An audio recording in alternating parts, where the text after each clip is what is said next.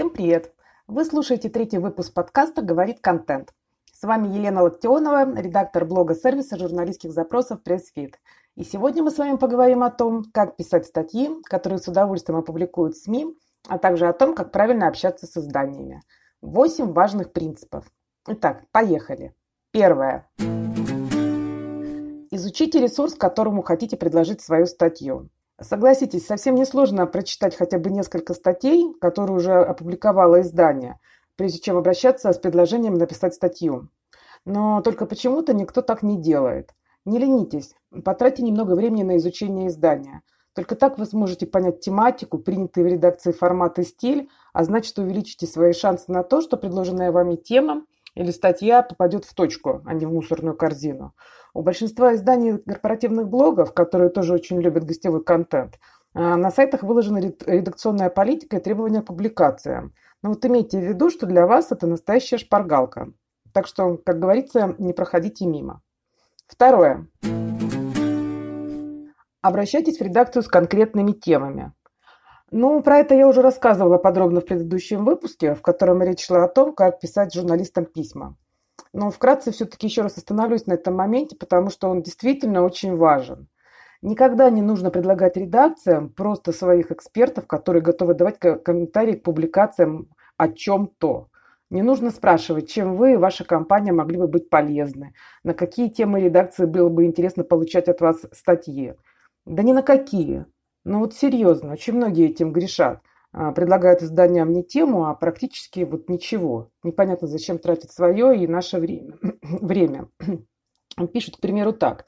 Наш директор Василий Форточкин, специалист высокого класса, готов давать комментарии к вашим статьям, писать для вас колонки и так далее. Подскажите, пожалуйста, какие темы были бы вам интересны. Еще раз, никакие. Никто не будет сидеть и думать за вас, чем ваш Василий Форточкин может быть интересен изданию. В чем он специалист, какие темы может комментировать, на какие темы может писать статьи. Это отдельная работа, и она должна быть сделана именно вами, до того, как вы обратитесь в редакцию. Еще раз подчеркиваю, она должна быть сделана вами, а не журналистом. Например, вы обратились в издание, которое пишет про интернет-маркетинг, и предлагаете свою тему так. Наш директор Василий Форточкин, известный специалист по SEO, неоднократно выступал на таких-то профильных конференциях, участвовал в таких-то публикациях, ну, если участвовал, конечно.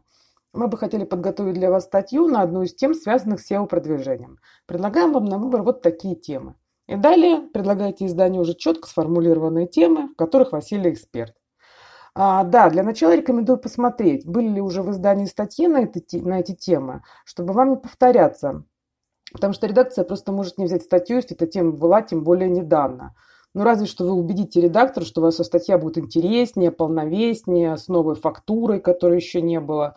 Ну и, конечно, если вы уверены, что действительно сможете написать такую статью. А вот при формулировании темы как раз редакционная политика издания будет вам в помощь. Там вы обязательно найдете подсказки по поводу того, какие темы издания интересны, в каком формате и стилистике должны быть написаны статьи, какую фактуру должны содержать, ну и еще много всего полезного. Третье.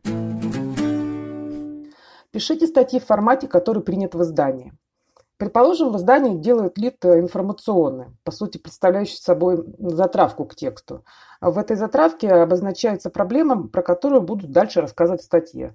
Ну так значит, не пишите статью, начав ее так. Меня зовут Василий, я хочу вам поведать историю о том, как то-то и то-то. Ну, а если в издании как раз-таки так и начинают, да, в качестве лида, меня зовут Василий, значит, пишите, меня зовут Василий. А чаще всего статью, особенно большую, принято делить на главки. А, ну, так не следует присылать в редакцию эпическое полотно в виде простыни. Это абсолютно бессмысленно. А, всегда обращайте внимание на стиль уже опубликованных статей. Где-то статьи будут написаны так, что вот разудись плечо, а где-то принят спокойный деловой язык изложения. Делайте так, как принято именно в этом издании.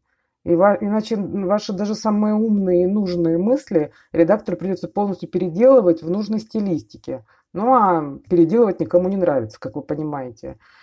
И помните про самое главное правило. Избегайте канцелярита. Читать тексты, написанные суровым языком плаката, невозможно. Писать их просто преступление против человечества, я считаю. Четвертое. Помните про иллюстрации. Еще один важный момент касается иллюстраций. Вот почему-то многие авторы, поставив фото или скриншоты сразу в документ в Google Doc или в Word, считают, что этого будет достаточно.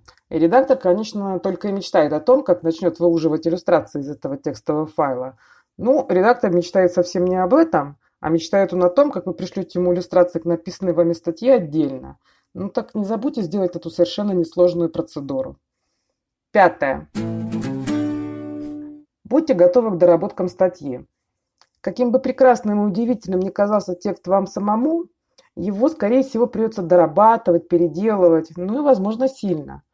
Поэтому, прежде чем начинать сотрудничество с изданием, ответьте себе на вопрос, а готовы ли вы к критике, замечаниям, к пожеланиям и к доработке вашей статьи, чтобы она стала годной для публикации. Если же нет, то лучше и не начинать, сэкономите время себе и редакции. Еще такой вот момент хотела бы подчеркнуть, что одна из самых дурных привычек, которая помешает вам когда-либо стать автором интересного вам издания, на просьбу о доработке отвечать так. Я лучше напишу для вас другую статью и пришлю на оценку. То есть вот вы считаете, что редактор – это такой э, негласно прикрепленный к вам оценщик ваших творений. Поймите, редактор уже потратил время на статью, прочитал ее не просто по диагонали, а внимательно, составив в результате список рекомендаций по доработке – и вполне логично, что в ответ он ожидает от вас адекватной реакции, тех самых доработок и в итоге хорошую статью, которую сможет довести до публикации. Если редактор не получает в итоге хорошую статью, ну как считаете, захочет ли он тратить время на вас еще раз? Ну, ответ очевиден. Шестое. Будьте готовы работать с аудиторией после публикации статьи. Следите за комментариями и отвечайте на них. Не заставляйте редактора напоминать вам об этом. Коммуникация с читателями – ваша задача, а не редактора. В конце концов, статью написали вы, и под ней стоит не его, а ваша подпись. Ну и правило «дорога ложка к обеду» пока тоже никто не отменял. В том смысле, что ваши комментарии нужны тогда, когда они актуальны, а не тогда, когда дискуссия сошла на нет и всем все равно уже кто там и что сказал. Седьмое. Всегда помогайте журналисту заниматься дистрибуцией вашей статьи. Любое СМИ борется за аудиторию с другими медиа, это понятно. Ну так помогите журналисту. Если он взял вашу историю и опубликовал материал, раскидайте по своим аккаунтам в соцсетях. Это как минимум. Журналисты непременно заметят и оценят. Если вы всего этого не сделаете, тоже заметит и оценит, но уже немного по-другому. Поставить, так сказать, вам жирный аппаратный минус. А это никак не поможет вам наладить в дальнейшем конструктивные отношения, сами понимаете. Восьмое. Соблюдайте дедлайны. Тут, как говорится, уж сколько раз твердили миру, а ВОЗ ныне там. Поэтому позволю себе сказать, тоже лишним не будет. Что злостных дедлайнщиков никто не любит, это всем известно. Но все равно каждый из нас нет-нет, да и норовит этим самым дедлайнщиком стать. Срыву дедлайна может быть только одно железобетонное оправдание. Вот вы умерли. Во всех остальных случаях несоблюдения сроков при написании статьи, пусть даже самой лучшей в мире статьи, это верный путь к тому, что двери редакции захлопнулись для вас навсегда. Один-два раза вам еще это прокатит, но дальше уже можете даже и не рассчитывать. И еще немного полезного. Под подкастом я дам ссылку на подборку статей, прочитав которые вы узнаете много всего интересного про работу со СМИ. Например, как знакомиться, общаться с журналистами, получать публикации в СМИ, где брать базу журналистов, как писать статьи, чтобы их публиковали, как продвигать через СМИ личный бренд, как писать хорошие пресс-релизы, как получать публикации в СМИ через пресс-фид, какие, кроме пресс-фида, еще есть полезные инструменты для работы с контентом и со СМИ. На сегодня это все. Если вам понравилось, ставьте лайки, делитесь в соцсетях, пишите комментарии, задавайте вопросы. На все отвечу, обещаю. Еще больше важного для пиарщиков и маркетологов контента вы можете посмотреть в нашем блоге по адресу news.pressfit.ru.